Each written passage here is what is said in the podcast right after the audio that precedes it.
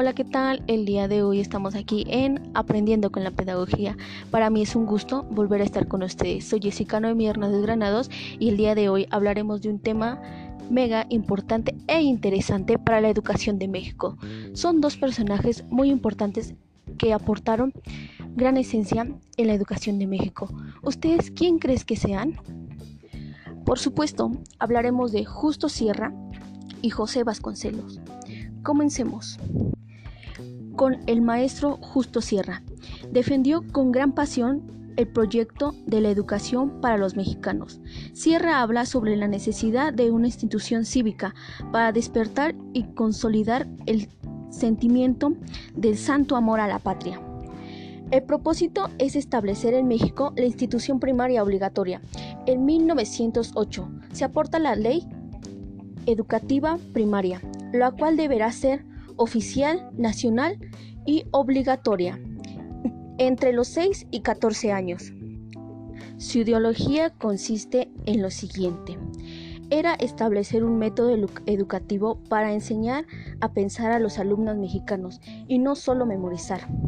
Se interesa por la creación, la autonomía de los jardines de niños, que la educación fuera laica y gratuita para todo el pueblo mexicano y por supuesto, y cómo dejar a un lado que fue el creador de la institución pública, la Escuela Nacional de Altos Estudios, para la formación de los profesores, que perfeccionaban la educación. Y continuamos con el siguiente personaje, quien fue José Vasconcelos. ¿Cuáles fueron sus aportaciones?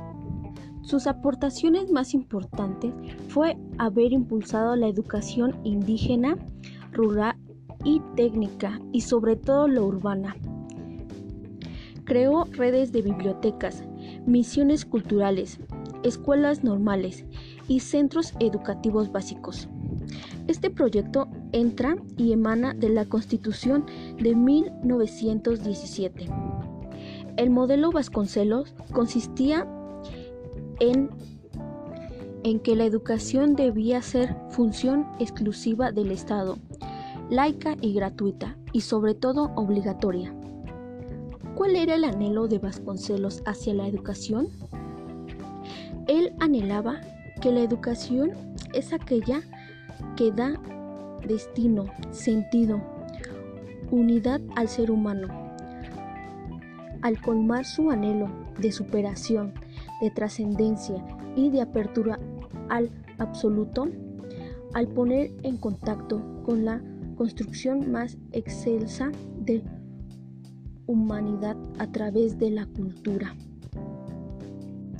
Yo siento que gracias a esto la educación responderá al interés público y estará al alcance y al servicio de cualquier ciudadano de México.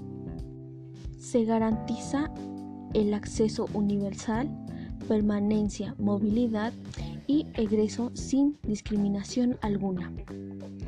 Estas fueron las aportaciones que nos pudieron dar Justo Sierra y José Vasconcelos. Espero que les haya agradado esta información y nos vemos hasta la próxima.